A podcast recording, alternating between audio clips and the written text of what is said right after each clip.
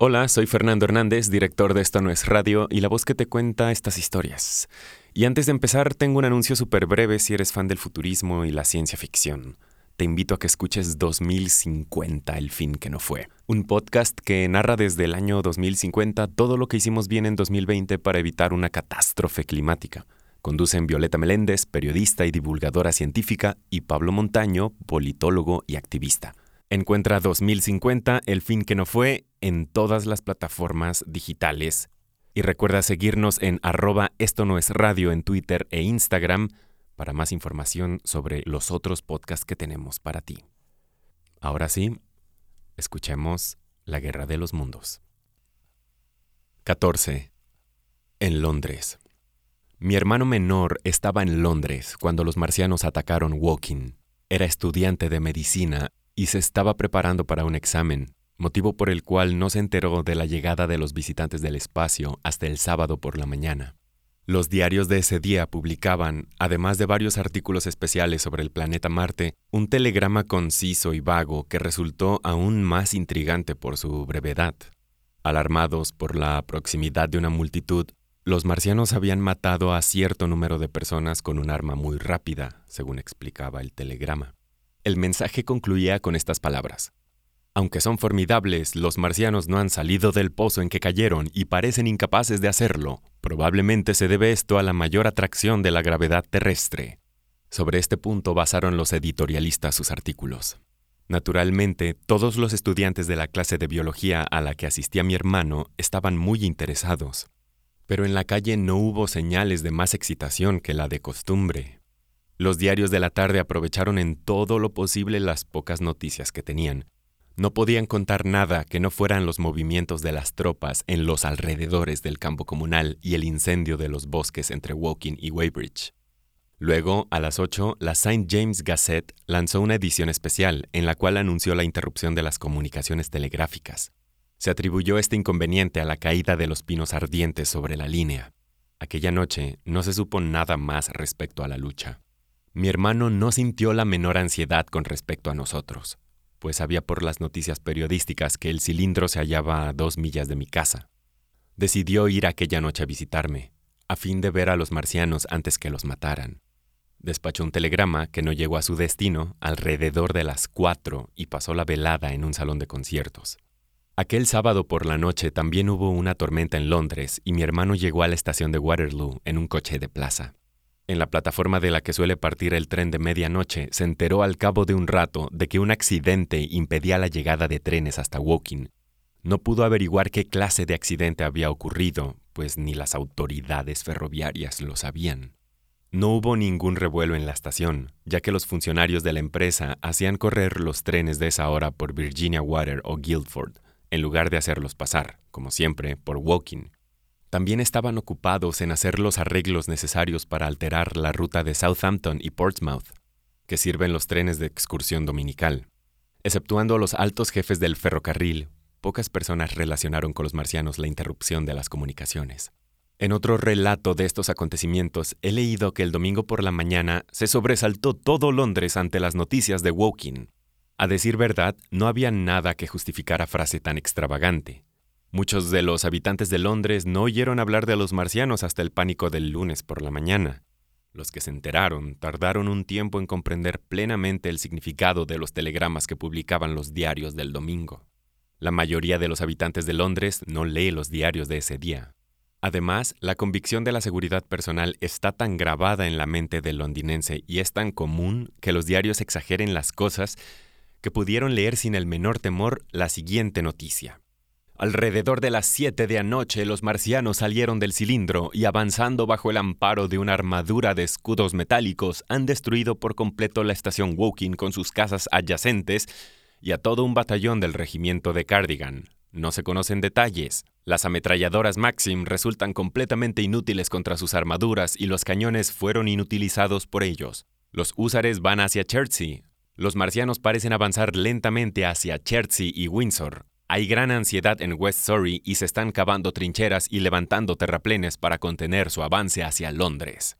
Así fue como publicó el Sunday Sun la noticia, y un artículo muy bien redactado que apareció en el Referee comparó los acontecimientos con lo que ocurriría si se soltaran todas las fieras de un zoológico en una aldea.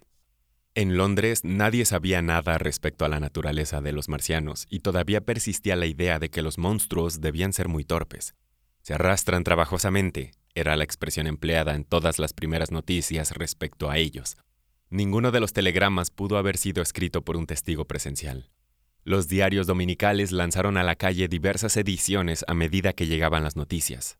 Algunos lo hicieron aún sin tenerlas, mas no hubo nada nuevo que decir al pueblo hasta la caída de la tarde, cuando las autoridades dieron a las agencias de prensa las noticias que tenían. Se afirmaba que los habitantes de Walton y Weybridge, así como también de todo el distrito circundante, marchaban por los caminos en dirección a la capital. Eso era todo. Por la mañana, mi hermano fue a la iglesia del hospital de huérfanos sin saber todavía lo que había pasado la noche anterior. En el templo oyó alusiones sobre la invasión y el cura dijo una misa por la paz. Al salir compró el referee. Se alarmó al leer las noticias y de nuevo fue a la estación Waterloo para ver si se habían restablecido las comunicaciones. La gente que andaba por la calle no parecía afectada por las extrañas novedades que proclamaban los vendedores de diarios. Se interesaban, sí, y si se sentían alarmados era solo por los residentes de las poblaciones que se mencionaban. En la estación se enteró por primera vez de que estaban interrumpidas las líneas de Windsor y Chertsey, los empleados le dijeron que se habían recibido varios telegramas extraños desde las estaciones de Byfleet y Chertsey, pero que ya no llegaba ninguna noticia más. Mi hermano no pudo obtener informes precisos al respecto. Todo lo que le dijeron fue que se estaba librando una batalla en los alrededores de Weybridge. El servicio de trenes estaba muy desorganizado. En la estación había muchas personas que esperaban amigos procedentes del sudoeste. No eran pocos los que protestaban contra la falta de seriedad de la empresa. Llegaron dos trenes procedentes de Richmond, Putney y Kingston con la gente que había ido a pasar el día a orillas del río. Los viajeros encontraron cerrados los muelles y se volvieron. Uno de ellos dio a mi hermano noticias muy extrañas. Hay muchísima gente que llega a Kingston en carros y coches cargados de todos sus efectos personales, dijo. Vienen de Molesey, Weybridge y Walton y dicen que en Chertsey se han oído muchos cañonazos y que los soldados de caballería les han dicho que se vayan enseguida porque llegan los marcianos. Nosotros oímos cañonazos en la estación de Hampton Court, pero creíamos que eran truenos. ¿Qué diablo significa todo esto? Los marcianos no pueden salir de su pozo, ¿verdad? Mi hermano no pudo decirle nada.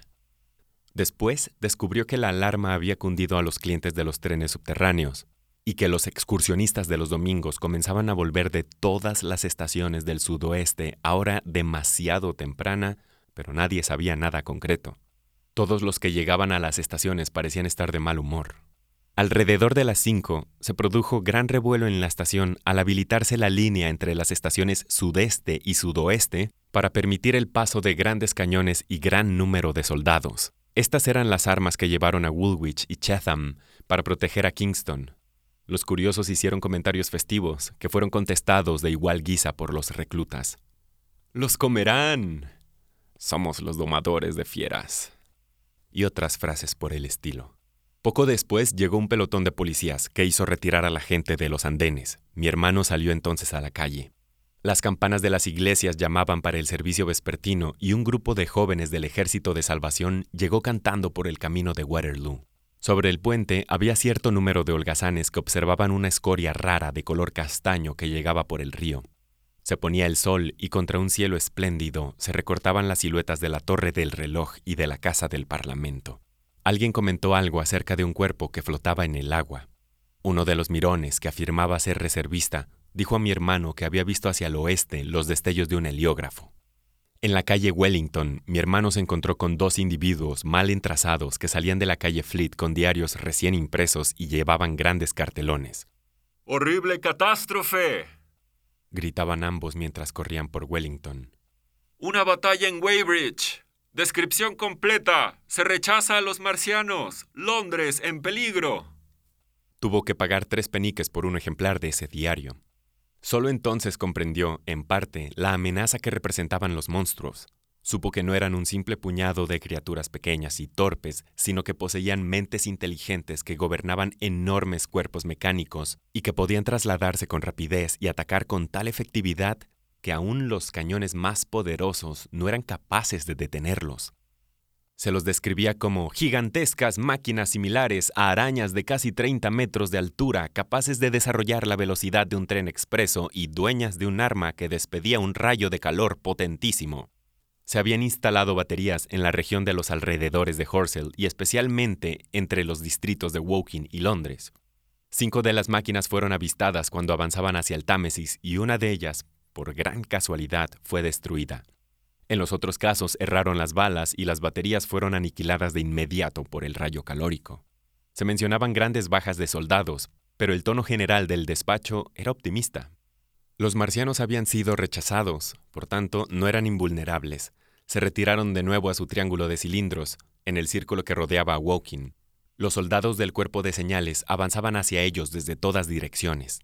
Desde Windsor, Portsmouth, Aldershot y Woolwich llegaban cañones de largo alcance, y del norte se esperaba uno de 95 toneladas. Un total de 116 estaban ya en posición, casi todos protegiendo la capital. Era la primera vez que se efectuaba una concentración tan rápida e importante de material de guerra.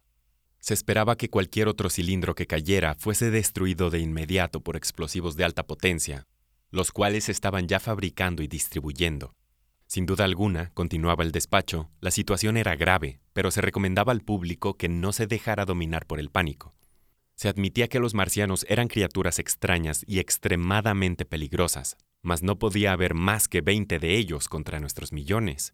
A juzgar por el tamaño de los cilindros, las autoridades suponían que no había más de cinco tripulantes en cada uno de ellos, o sea, un total de 15. Por lo menos se había dado muerte a uno, y quizá a más, el público sería advertido con tiempo de la proximidad del peligro y se estaban tomando grandes precauciones para proteger a los habitantes de los suburbios del sudoeste, que estaban ahora amenazados. Y así, con reiteradas manifestaciones acerca de que Londres estaba a salvo y la seguridad de que las autoridades podían hacer frente a las dificultades, se cerraba esta cuasi proclamación. Todo esto estaba impreso en letras grandes y tan fresca era la tinta que el diario estaba húmedo. No hubo tiempo para agregar ningún comentario, según mi hermano, resultaba curioso ver cómo se había sacrificado el resto de las noticias para ceder espacio a lo que antecede. Por toda la calle Wellington se veía a la gente que compraba los diarios para leerlos y de pronto se oyeron en el Strand las voces de los otros vendedores que seguían a los primeros. La gente descendía de los vehículos colectivos para comprar ejemplares. No hay duda que, fuera cual fuese su apatía primera, la gente se sintió muy excitada ante estas novedades.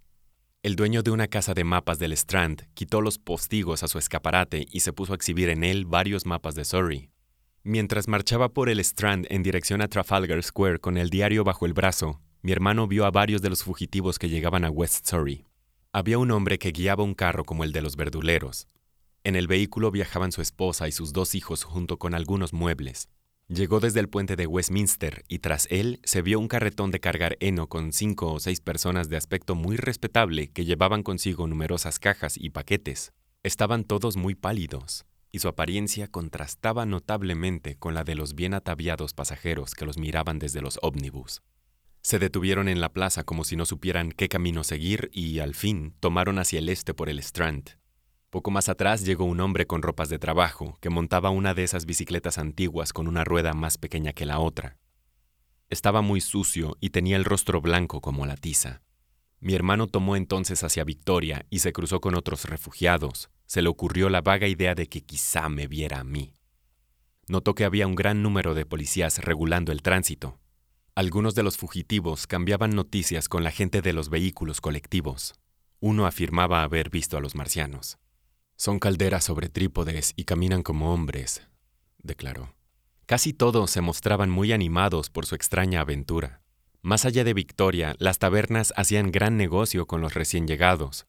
En todas las esquinas se veían grupos de personas leyendo diarios, conversando animadamente o mirando con gran curiosidad a los extraordinarios visitantes. Estos parecieron aumentar de número al avanzar la noche, hasta que, al fin, las calles estuvieron tan atestadas como la de Epsom el día del Derby. Mi hermano dirigió la palabra a varios de los fugitivos, mas no pudo averiguar nada concreto. Ninguno de ellos le dio noticias de Woking, hasta que encontró a uno que le dijo que Woking había sido enteramente destruido la noche anterior. Vengo de Byfleet, manifestó el individuo. Esta mañana temprano pasó por la aldea un hombre que llamó en todas las puertas para avisarnos que nos fuéramos. Después llegaron los soldados, salimos a mirar y vimos grandes nubes de humo hacia el sur, nada más que humo, y desde ese lado no llegó nadie. Después oímos los cañones de Chertsey y vimos a la gente que venía de Weybridge. Por eso cerré mi casa y me vine a la capital. En esos momentos predominaba en la calle la idea de que las autoridades tenían la culpa por no haber podido terminar con los invasores sin tanto inconveniente para la población. Alrededor de las ocho, en todo el sur de Londres, se oyeron claramente numerosos cañonazos. Mi hermano no pudo oírlos a causa del ruido del tránsito en las calles principales, pero al tomar por las callejas menos concurridas para ir hacia el río, le fue posible captar con toda claridad los estampidos. Regresó de Westminster a su apartamento de Regent Park cerca de las dos. Ya se sentía muy preocupado por mí y le inquietaba la evidente magnitud del peligro. Como lo hiciera yo el sábado, pensó mucho en los detalles militares del asunto y en todos los cañones que esperaban en la campiña, así como también en los fugitivos. Con un esfuerzo mental trató de imaginar cómo serían las calderas sobre trípodes de 30 metros de altura. Dos o tres carros cargados de refugiados pasaron por la calle Oxford y varios iban por el camino de Marylebone, pero con tanta lentitud cundían las noticias que la calle Regent y el camino de Portland estaban atestados de sus paseantes dominicales de costumbre. Aunque se notaba ahora que muchos formaban grupos para cambiar ideas y por Regent Park había tantas parejas conversando bajo los faroles de gas como en otras oportunidades. La noche estaba cálida y tranquila, así como también algo opresiva, y el estampido de los cañonazos continuó de manera intermitente. A medianoche pareció que hubiera relámpagos en dirección al sur. Mi hermano leyó el diario temiendo que me hubiera ocurrido lo peor. Estaba inquieto, y después de la cena salió de nuevo a pasear sin rumbo. Regresó y en vano quiso distraer su atención dedicándose al estudio, se acostó poco después de medianoche y en la madrugada del lunes le despertó el ruido distante de las llamadas a las puertas, de pies que corrían, de tambores lejanos y de campanadas. Sobre el cielo raso vio reflejos rojos. Por un momento se quedó asombrado, preguntándose si había llegado el día o si el mundo estaba loco. Después saltó del lecho para correr hacia la ventana. Su habitación era un ático, y al asomar la cabeza se repitió en toda la manzana el ruido que produjera su ventana al abrirse y en otras aberturas aparecieron otras cabezas como la suya. Alguien comenzó a formular preguntas. ¡Ya llegan! gritó un policía llamando a una puerta. ¡Llegan los marcianos! Acto seguido corrió hacia la puerta contigua. El batir de tambores y las notas de un clarín se acercaban desde el cuartel de la calle Albany y todas las iglesias de los alrededores mataban el sueño con el repiqueteo de sus campanas. Se oían puertas que se abrían y todas las ventanas de la manzana se iluminaron. Calle arriba llegó velozmente un carruaje cerrado, que pasó haciendo gran ruido sobre las piedras de la calle y se perdió en la distancia. Poco después llegaron dos coches de plaza, los precursores de una larga procesión de vehículos, que iban en su mayor parte hacia la estación Chalk Farm, donde cargaban entonces los trenes especiales del noroeste en lugar de hacerlo desde Houston. Durante largo rato estuvo mi hermano asomado a la ventana, lleno de asombro, mirando a los policías que llamaban a todas las puertas y comunicaban su incomprensible mensaje. Luego se abrió la puerta de su habitación y entró el vecino, que ocupaba el cuarto del otro lado del corredor. El hombre vestía pantalones, camisa y zapatillas, llevaba colgando los tirantes y tenía el cabello en desorden. ¿Qué demonios pasa? preguntó. ¿Es un incendio? ¡Qué tumulto endiablado! Ambos se asomaron por la ventana, esforzándose por oír lo que gritaban los agentes de policía. La gente salía de las calles laterales y formaba grupos en las esquinas. ¿Qué demonios pasa? volvió a preguntar el vecino. Mi hermano le respondió algo vago y empezó a vestirse, yendo entre prenda y prenda hasta la ventana, para no perder nada de lo que sucedía en las calles. Al poco rato llegaron hombres que vendían diarios. Londres en peligro de sofocación. gritaban. Han caído las defensas de Kingston y Richmond. Horribles desastres en el Valle del Támesis y todo a su alrededor. En los cuartos de abajo, en las casas de ambos lados y de la acera opuesta, y detrás, en Park Terrace y en un centenar de otras calles de aquella parte de Marylebone, y del distrito de Westbourne Park y San Pancras, hacia el oeste y noroeste en Kilburn, en St. John's Wood y en Hampstead, hacia el este en Shoreditch, Highbury, Haggerston y Hoxton, y, en suma, en toda la vasta ciudad de Londres, desde Ealing hasta East Ham La gente se restregaba los ojos y abría las ventanas para mirar hacia afuera y formular preguntas, y se vestía apresuradamente cuando los primeros soplos de la tormenta del temor empezaban a recorrer las calles. Aquello fue el alba del gran pánico. Londres, que el domingo por la noche se había acostado estúpido e inerte, despertó en la madrugada del lunes para hacerse cargo de la inminencia del peligro. Como desde su ventana no podía enterarse de lo que pasaba, mi hermano bajó a la calle en el momento en que el cielo se teñía de rosa con la llegada del alba. La gente, que huía a pie y en toda clase de vehículos, se tornaba cada vez más numerosa. ¡Humo negro! gritaban unos y otros. Fue inevitable que cundiera el terror y se contagiaran todos de la misma enfermedad. Mientras mi hermano vacilaba sobre el escalón de la puerta, vio que se acercaba otro vendedor de diarios y adquirió uno. El hombre corría con todos los demás y al mismo tiempo iba vendiendo sus diarios a un chelín el ejemplar.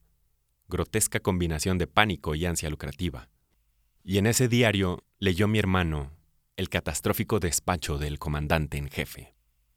Los marcianos están descargando enormes nubes de vapor negro y ponzoñoso por medio de cohetes. Han destrozado nuestras baterías, destruido Richmond, Kingston y Wimbledon y avanzan lentamente hacia Londres arrasando todo lo que hay a su paso. Es imposible detenerlos. La única manera de salvarse del humo negro es la fuga inmediata. Eso era todo, pero bastaba. Toda la población de la gran ciudad, de 6 millones de habitantes, se ponía en movimiento y echaba a correr. No tardaría mucho en huir en masa hacia el norte. ¡Humo negro! gritaban las voces. ¡Fuego! Las campanas de las iglesias doblaban sin cesar. Un carro guiado con poca habilidad se volcó en medio de los gritos de sus ocupantes y fue a dar contra una fuente. Las luces se encendían en todas las casas y algunos de los coches que pasaban tenían todavía sus faroles encendidos. Y en lo alto del cielo se acrecentaba la luz del nuevo día. Mi hermano oyó que corrían todos en las habitaciones y subían y bajaban las escaleras. La casera llegó a la puerta envuelta en un salto de cama y seguida por su esposo. Cuando se dio cuenta de todas estas cosas, volvió apresuradamente a su cuarto, puso en sus bolsillos las diez libras que constituían todo su capital y volvió a salir a la calle.